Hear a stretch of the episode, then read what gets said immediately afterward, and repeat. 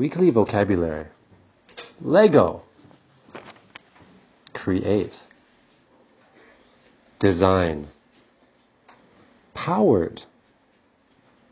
Balloon. Straw. Rubber band. Aerodynamics. Resistance.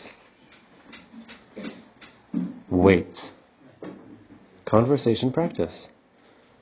Why do cars have certain shapes? Because of aerodynamics. Did a heavier car or a lighter car go further? A lighter car went further. How can you increase the power of the car? We tried adding a second balloon.